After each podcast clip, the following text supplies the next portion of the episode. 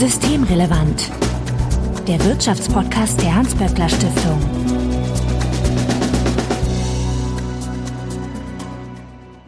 Heute ist Donnerstag, der 9. Dezember 2021. Willkommen zur 84. Ausgabe von Systemrelevant. Daniel, hi, ich grüße dich. Hallo Marco, schön wieder dabei zu sein. Daniel, du bist der wissenschaftliche Direktor des Instituts für Mitbestimmung und Unternehmensführung, auch kurz IMU oder IMU genannt. Ja, Weihnachten droht und die Kinder freuen sich schon auf den jährlichen Lockdown. Wie geht's dir, Daniel?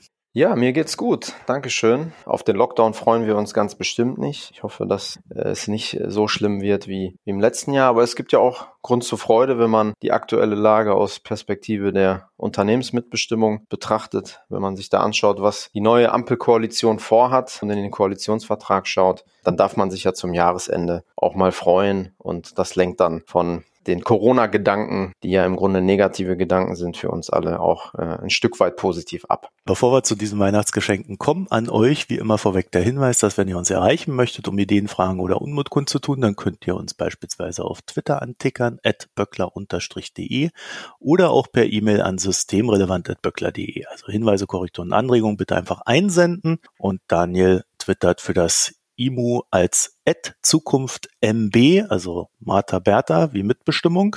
Und wir freuen uns sehr, wenn ihr uns in einem Podcatcher eurer Wahl abonniert. Mein Name ist Marco Herak und wir wollen uns heute nochmal mit dem Koalitionsvertrag beschäftigen. Daniel, das IMU beschäftigt sich vor allem mit Mitbestimmung. Kleine Erinnerung an unsere Hörerinnen. Was meint denn Mitbestimmung? Also das IMU beschäftigt sich speziell mit der unternehmerischen Mitbestimmung und mit der Unternehmensführung. Deswegen heißen wir auch Institut für Mitbestimmung und Unternehmensführung. Und da geht es bei uns im Schwerpunkt um die demokratische Teilhabe und um die Mitwirkungsmöglichkeit von Arbeitnehmervertreterinnen und Arbeitnehmervertretern im Aufsichtsorgan, also im Aufsichtsrat eines Unternehmens. Die Frage der Unternehmensführung wird natürlich immer relevanter, wenn man sich anschaut, dass Nachhaltigkeitsaspekte eine immer größere Rolle spielen. Also die Entscheidungen in Unternehmen, die Strategie in einem Unternehmen wird ja viel häufiger als früher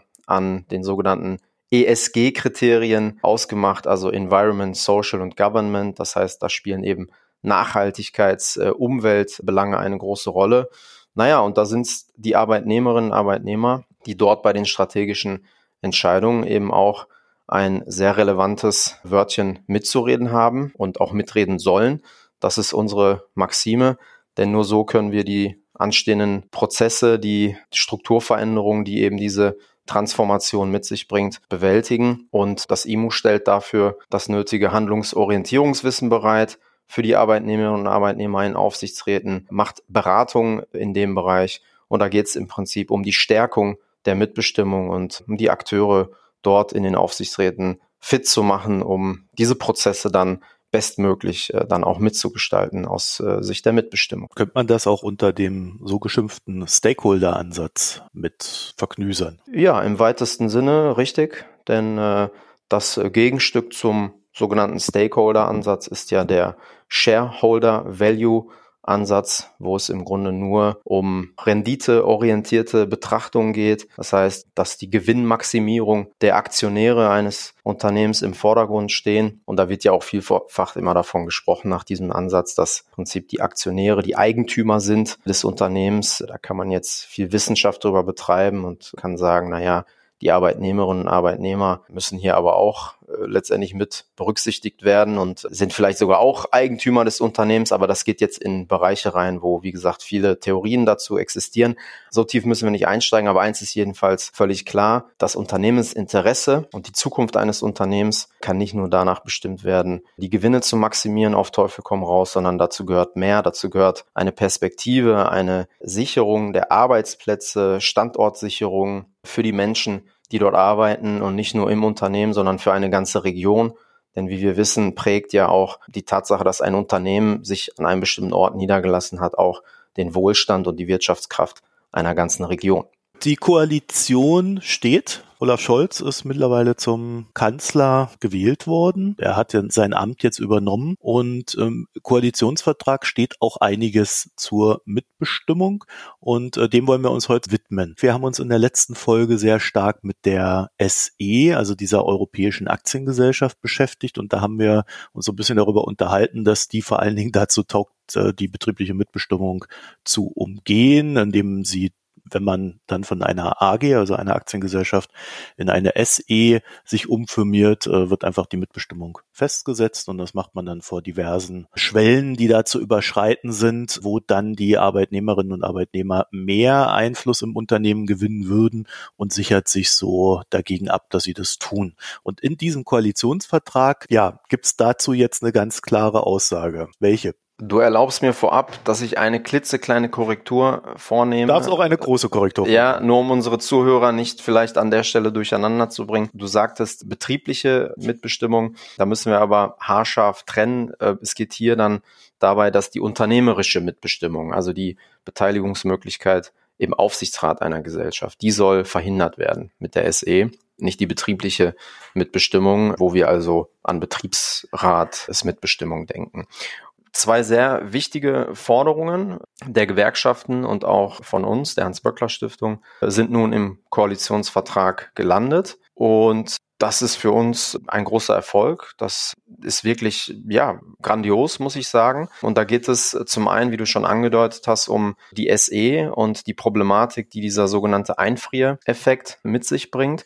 Also, das heißt ja im Koalitionsvertrag, dass die bestehenden nationalen Regelungen bewahrt werden sollen, der Unternehmensmitbestimmung und dass missbräuchliche Umgehung geltenden Mitbestimmungsrechts verhindert werden soll. Und die Bundesregierung wird sich dafür einsetzen, dass die Unternehmensmitbestimmung weiterentwickelt wird, so es nicht mehr zur vollständigen Mitbestimmungsvermeidung beim Zuwachs von SE-Gesellschaften kommen kann, in Klammern Einfriereffekt. Also das ist, wie gesagt, aus unserer Sicht ein großer Erfolg. Wir freuen uns darüber sehr, auch wenn Papier geduldig ist und äh, auch wenn dieses Vorhaben zunächst einmal nur auf dem Papier steht. Es wird am Ende natürlich darum gehen, die nationale Gesetzgebung entsprechend anzupassen, die notwendigen Korrekturen endlich vorzunehmen. Es ist ja so, dass von Gewerkschaftsseite und DGB und äh, Hans-Böckler-Stiftungsseite dieses Thema ja schon seit vielen, vielen, vielen Jahren eingefordert wird dass hier gehandelt werden muss, um eben diese Mitbestimmungsflucht endlich ja anzugehen und dem Einhalt zu gebieten. Und schön, dass das jetzt endlich mal passiert ist an der Stelle, Marco. Also zumindest im Koalitionsvertrag steht es drin. Wir wissen aber auch aus der Vergangenheit zwei Dinge. Erstens, eine Legislaturperiode dauert vier Jahre.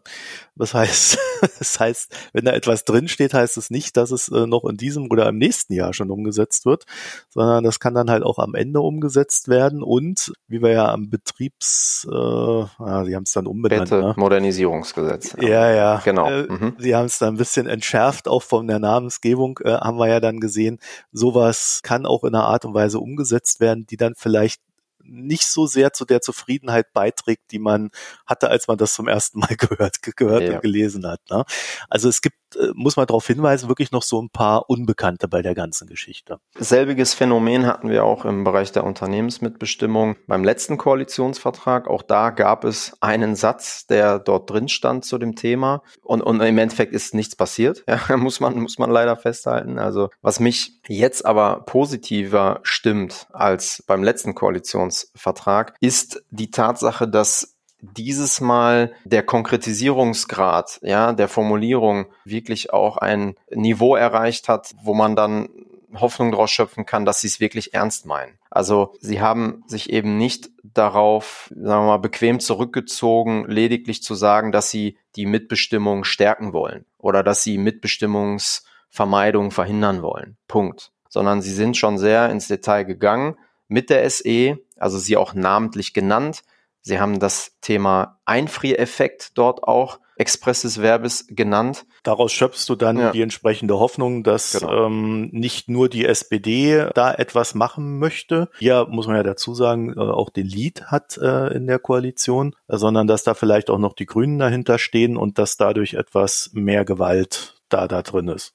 Ja, wir hatten ja in der Vorphase jetzt auch der Bundestagswahl durchaus Anträge der Bundestagsfraktion, auch von mhm. Seiten der Grünen, die genau in diese Richtung gegangen sind. Von daher weiß ich, dass es auch bei den Grünen entsprechende ja, Teile gibt, die sich sehr, sehr stark dafür ausgesprochen haben und auch noch dafür aussprechen, dass man diese Problematik konkret angeht. Bei der FDP ist das natürlich so eine Sache.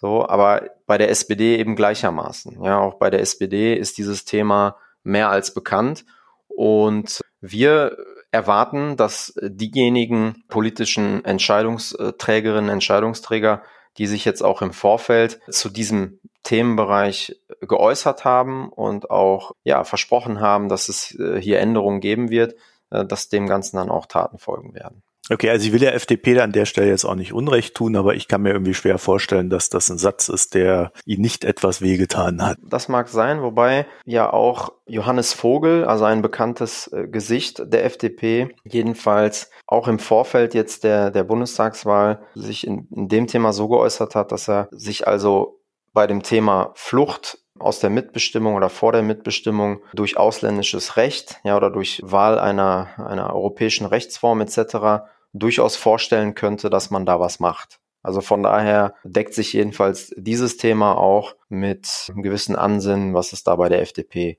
gegeben hat. Und ich meine, da kann auch eine FDP kein Interesse daran haben, dass wir in einer Phase, wo wir vor derart großen Aufgaben stehen im Bereich der Transformation, hier ein Modell weiter existieren lassen, womit man schlicht den Grundgedanken der deutschen Mitbestimmung, der sich eben auch im Montanmitbestimmungsgesetz und im Mitbestimmungsgesetz von 1976 niedergeschlagen hat, nämlich dass man gemeinsam mit der Arbeitnehmerseite über die Strategie des Unternehmens debattiert und entscheidet, dass man diesen Grundgedanken so einfach abstreifen kann, das kann auch nicht im Interesse mhm. äh, der FDP sein. Ich bin durch Zufall, muss ich sagen, ich hatte da nicht mehr explizit dran gedacht, aber ich bin äh, durch Zufall auf einen Gedanken von Olaf Scholz gestoßen, den er in seinem Buch äh, niedergeschrieben hatte.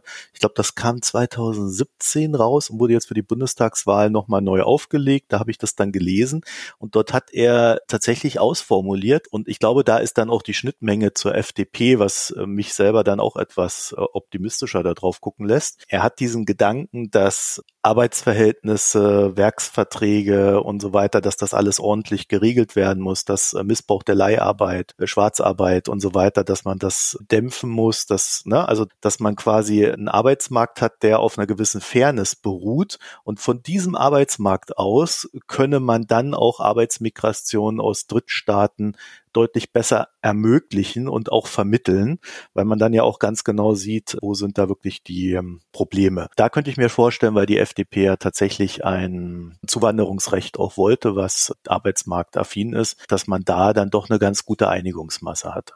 Bleibt zu hoffen, ja. Ja, musst du jetzt auch nicht drüber spekulieren. Ich wollte es ja. nur mal kurz erwähnen, weil ich das auch als Gedanken hier an der Stelle äh, sehr interessant fand und auch glaube, dass da bei der SPD tatsächlich ein recht ausgereifte ja. Idee dahinter steht. Ich würde gerne dazu aber nochmal einen aktuellen Befund auch geben, also zu dieser SE-Thematik, weil mhm. natürlich liest man jetzt schon die ersten Beiträge von Großkanzleien, die sich darauf spezialisiert haben, Unternehmen zu beraten, gerade bei solchen Mitbestimmungsfluchtmanövern. Die sind gar nicht amüsiert über das, was jetzt im Koalitionsvertrag drin steht weil dadurch natürlich ein Geschäftsmodell kaputt zu gehen droht im Prinzip. Und man muss auch einfach sich nochmal vor Augen führen, dass äh, nach einer aktuellen Analyse jetzt auch des IMU vier von fünf großen SE-Gesellschaften die paritätische Mitbestimmung im Aufsichtsrat vermeiden. Ja, also wenn diese Unternehmen noch in der Rechtsform einer Aktiengesellschaft oder einer GmbH unterwegs wären,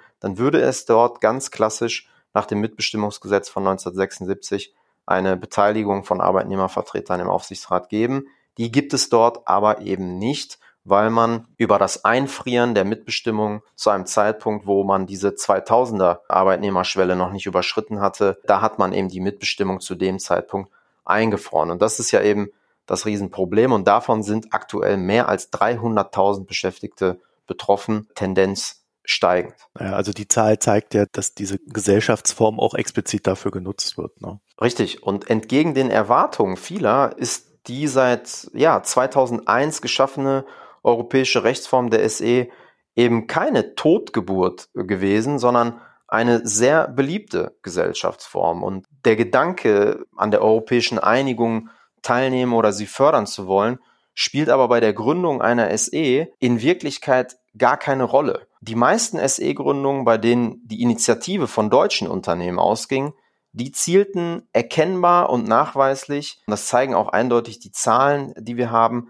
darauf ab, vor der Unternehmensmitbestimmung zu fliehen oder sie zu vermeiden. Und diese Mitbestimmungsflucht, eben auch Einfrieren der Mitbestimmung genannt, lässt sich auf sehr komplexe Weise realisieren. Da gibt es eben, wie gesagt, ein ganz breites Beratungsgeschäft dafür in der Praxis.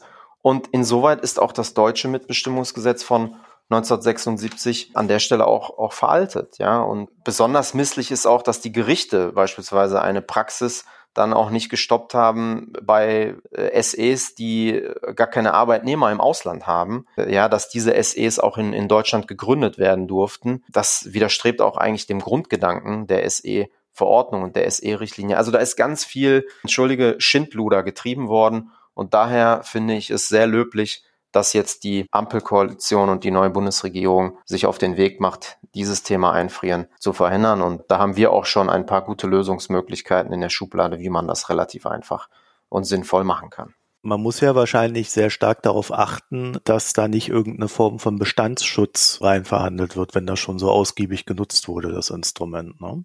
Ja, das wird ein Thema sein. Das Ziel der SE-Gesetzgebung, eine Beteiligung der Arbeitnehmerseite in der SE sicherzustellen, wird derzeit nach aktueller Rechtslage grandios verfehlt. Grandios verfehlt. Das Ziel muss sein, aus unserer Sicht, dass man eben hier keinen Bestandsschutz hat für die SEs, die sich dann schon in die, ja, in diese Rechtsform geflüchtet haben, Mitbestimmung dort nicht praktiziert wird, sondern dass auch für diese Gesellschaften gilt, dass wenn Schwellenwerte der deutschen Unternehmensmitbestimmung, also sprich 500 für die Drittelbeteiligung oder 2000 für die Mitbestimmung paritätische nach dem Mitbestimmungsgesetz, wenn diese Schwellenwerte überschritten werden, dann muss es eine Nachverhandlungspflicht geben, so dass Arbeitgeberseite und Arbeitnehmerseite sich an den Tisch setzen müssen, verhandeln müssen und die Mitbestimmung dort auch neu zu verhandeln ist und zwar mit der Rückfallposition äh, deutsches Mitbestimmungsgesetz. Okay, also das schlichtweg das dann gilt. Wenn die Parteien sich nicht einigen können mhm. in solchen Verhandlungen, dann sieht die SE-Richtlinie vor, dass dann das sogenannte Vorher-Nachher-Prinzip greift. Das heißt, es greift das Mitbestimmungsstatut oder Niveau, was auch vor der SE-Gründung galt. Wenn man jetzt hergeht und sagt, na ja, die Gesellschaft ist ja schon 2006, 2007 gegründet worden und damals gab es kein, keine paritätische Mitbestimmung, dann würden wir an das Thema ja nie wieder rankommen. Dann hm. wären ja alle SEs, die jetzt schon gegründet sind, die werden ja von der Neuregelung ausgenommen. Das kann aber nicht im, im Sinne dessen sein, was hier bezweckt ist, nämlich Mitbestimmung zu stärken und Vermeidung zu verhindern. Weil nochmal, die SE-Richtlinie und auch der Grundgedanke der SE war ja nie, ja, wir wollen eine Möglichkeit geben, um Mitbestimmung loszuwerden. Also daher ist auch unser Vorschlag, dass man das SE-Recht äh, verbessern muss und dabei zurückkehren muss zu einem System der zwingenden Vorgaben nach dem Vorbild auch des Betriebsverfassungsgesetzes und des Mitbestimmungsgesetzes von 1976, weil die Tendenz zur Flucht aus der Mitbestimmung wird anders kaum aufzufangen sein. Jetzt helft mir mal kurz weiter. Diese SE ist ja eine europäische Aktiengesellschaft, aber die Umsetzung der SE wird in dem jeweiligen europäischen Land durch den Gesetzgeber geregelt. Richtig. Das heißt also, Deutschland macht sein, sein eigenes SE-Gesetz, dann Österreich macht wiederum ein eigenes und ich glaube, wir hatten beim letzten Mal auch schon besprochen, dass Deutschland das besonders schlecht umgesetzt hat. Ne? Kann man so sagen, ja, richtig, genau. genau. Also da ist wenig eigene Kreativität äh, zu finden, sondern da ist schlicht das Minimumniveau im Prinzip aus der Richtlinie eins zu eins übernommen worden. Und es gibt ja, wie bei jeder europäischen Richtlinie, dann für den Nationalstaat die Aufgabe, diese Richtlinie in ein deutsches Gesetz zu, zu transferieren. Ja, das ist dann das sogenannte Umsetzungsgesetz. Das heißt, das SE-Beteiligungsgesetz, also das deutsche Gesetz, ist dann Ausfluss dessen, was die SE-Richtlinie auf europäischer Ebene vorgibt. Und da gibt es selbstverständlich Spielräume im Sinne von Besserregelungen etc. Man muss sich natürlich an den Grundvorgaben der SE-Richtlinie orientieren. Das ist eben im SEBG schmalspurig bis lückenhaft gelöst worden. Das zeigen auch die praktischen Erfahrungen. Also da gibt es viele Defizite, viele, sehr viele. Wenn ich die jetzt alle aufzählen würde, dann könnten wir direkt eine Folge hinten dranhängen. Daher bleibt zu hoffen, dass wenigstens dieses Thema der Mitbestimmungsflucht dann hier angepackt wird. Also ein Beispiel, die Österreicher haben in ihrem Umsetzungsgesetz davon gesprochen, dass bei erheblichen Beschäftigtenzuwachs die SE-Vereinbarung neu zu verhandeln ist. Das ist ja schon mal was. Sowas haben wir nicht derzeit in unserem Umsetzungsgesetz. Aber selbst das wäre noch zu wenig. Da muss mehr Futter rein. Ja, vor allem muss etwas klar definiert sein, ne? weil sonst streitet man sich ja am Ende drüber, was ist ein äh, größerer Zuwachs. Wa? Exakt, genau.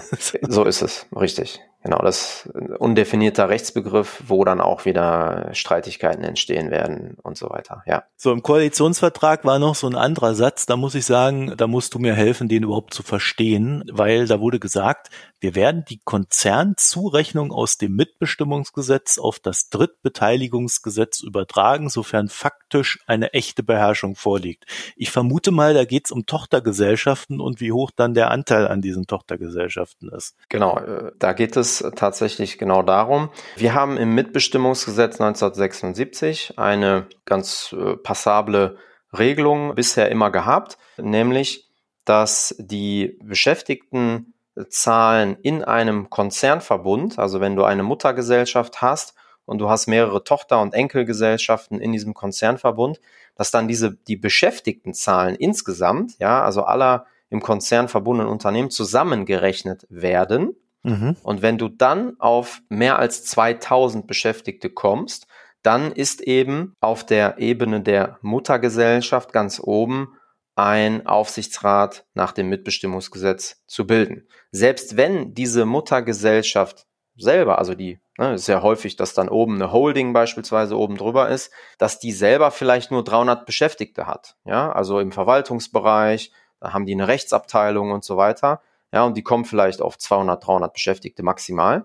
Mhm. Ja, aber in den Tochtergesellschaften unten drunter, da wo die auch dann die ganzen Betriebsstätten die Produktionsstätten sozusagen drunter vereint sind, die haben dann mehrere hundert oder viele tausend Beschäftigte. Und deswegen gibt's dann in der Zusammenrechnung oben auf der Holding-Ebene diesen paritätisch besetzten Aufsichtsrat. Es ist insofern eine sehr logische Regelung, weil sie getragen ist von dem Grundgedanken, dass die für den Konzern wesentlichen unternehmerischen Entscheidungen, die werden oben auf Ebene der Muttergesellschaft getroffen. Ja. Und deswegen macht es auch total Sinn, dass auf dieser Ebene ganz oben der Aufsichtsrat unter Beteiligung von Arbeitnehmern, dann eben über das Modell der Mitbestimmung, dort installiert wird und nicht lediglich unten in den Tochtergesellschaften, wo ja im Prinzip die Entscheidungen von oben dann hingereicht werden und dann äh, umgesetzt werden müssen. Aber die Frage des Ob, die wird ja oben entschieden. Von daher ist das eine sehr logische Regelung. Und diese logische Regelung hat es, warum auch immer, also das hat auch mit Logik nichts zu tun. Das war wieder mal irgendwann ein Kompromiss, ja, auf politischer Ebene.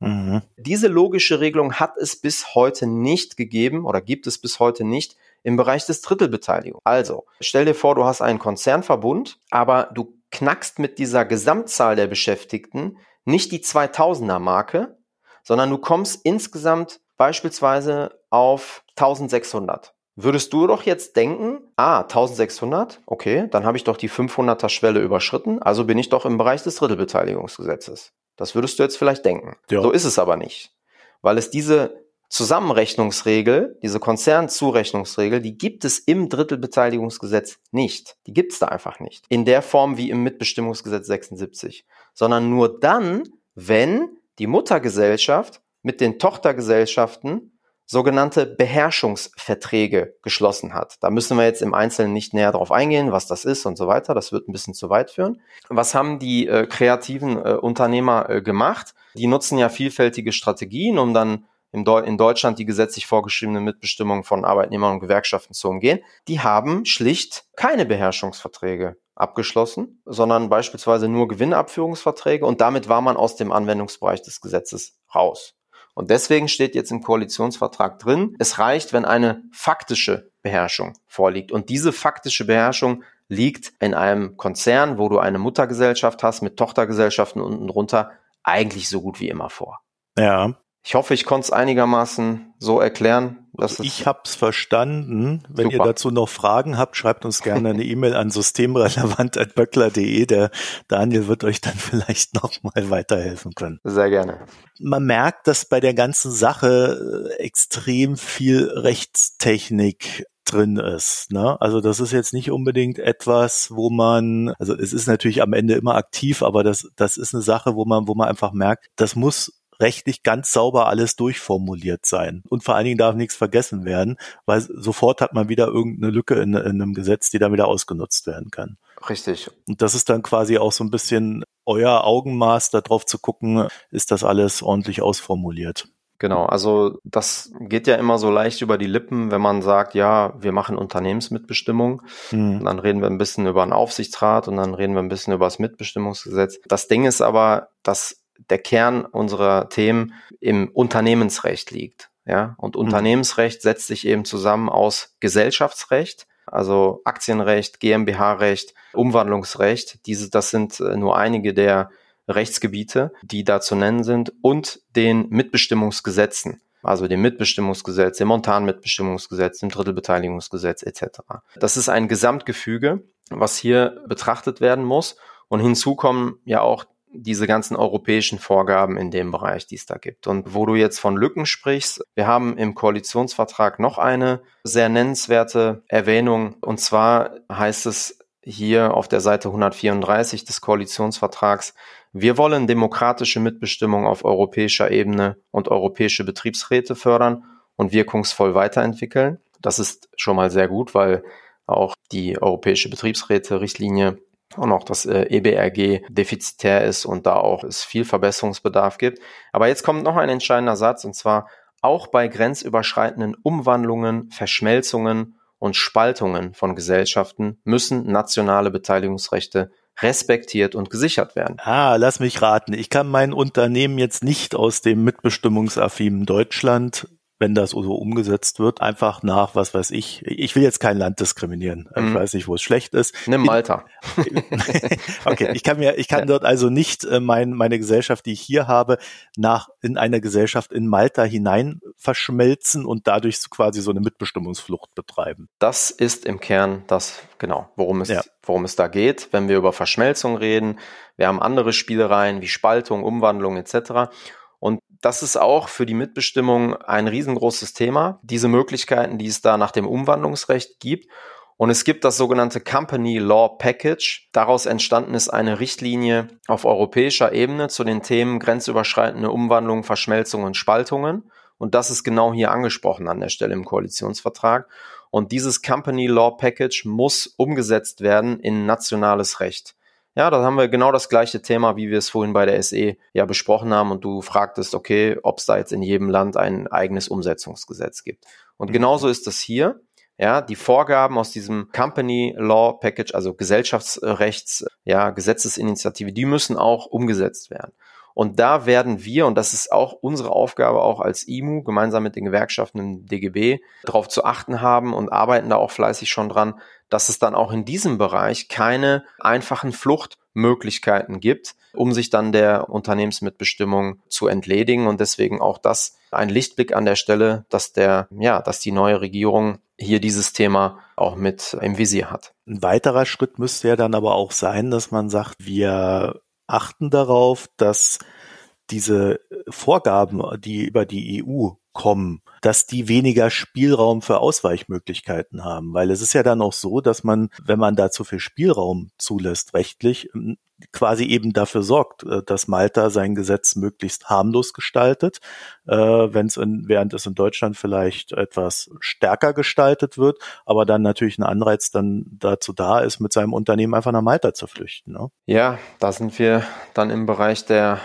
Möglichkeiten, die wir auf europäischer Ebene haben. Und ja, da wird es dann immer schwieriger. Also klar, da sind natürlich auch die europäischen Gewerkschaftsverbünde beteiligt und dran und versuchen da auch immer äh, entsprechend mit ihren Möglichkeiten dort präventiv zu agieren. Aber äh, man muss schon feststellen, dass die Richtlinien, die da äh, im europäischen Gesellschaftsrecht in den letzten Jahren auf den Weg gebracht worden sind, doch immer eine große Gefahr für nationale Mitbestimmungsrechte gewesen sind. Da kann man einen Grund zur Sorge haben, definitiv. Und umso wichtiger ist es dann aber, dass der deutsche Gesetzgeber nach allen Möglichkeiten, die er dann bei der nationalen Umsetzung hat, und die hat er, die deutschen Mitbestimmungsrechte eben, eben schützt. Ja, das ist mhm. wichtig. Und darauf müssen wir auch den Fokus legen. Natürlich kann man äh, sich die Frage stellen, ob man nicht beispielsweise so eine SE-Richtlinie ändern kann. Dafür bräuchtest du aber Einstimmigkeit in der Beschlussfassung auf europäischer Ebene aller Länder. Also ich will sagen, das ist im Grunde genommen utopisch, weil gerade die osteuropäischen äh, Staaten haben einfach mit diesem ganzen SE-Thema äh, nichts zu tun, weil sie auch diese Angriffsfläche der Unternehmensmitbestimmung, so wie wir sie in Deutschland oder auch in anderen westlichen europäischen Staaten haben, wie Frankreich, Österreich äh, und so weiter. Das haben die dort eben nicht. Von daher ist die Affinität zu dem Thema ähm, sehr gering bis nicht vorhanden. Daniel, ich wäre am Ende mit meinen Fragen. Hast du noch etwas? Ja, jetzt habe ich so viel Positives auch gesprochen über den Koalitionsvertrag, was die Unternehmensmitbestimmung angeht. Das soll aber nicht darüber hinwegtäuschen, dass, also mehr geht immer, ne, Marco? Deswegen soll das auch nicht darüber hinwegtäuschen, dass es Andererseits aber schade ist, sehr schade, dass die Vorschläge, die wir auch eingebracht haben, Gewerkschaften auch eingebracht haben im Vorfeld der Bundestagswahl zur Stärkung der Mitbestimmung, insbesondere in Orientierung an das Montanmitbestimmungsgesetz, leider nicht äh, aufgegriffen worden sind. Also wir wollten die Rolle des Arbeitsdirektors, der Arbeitsdirektorin stärken, indem wir gesagt haben, dass so wie in der Montanmitbestimmung dieser Arbeitsdirektor, also der für Personal und Soziales Verantwortliche im Unternehmen, nicht gegen die Stimmen der Arbeitnehmer im Aufsichtsrat bestellt werden kann.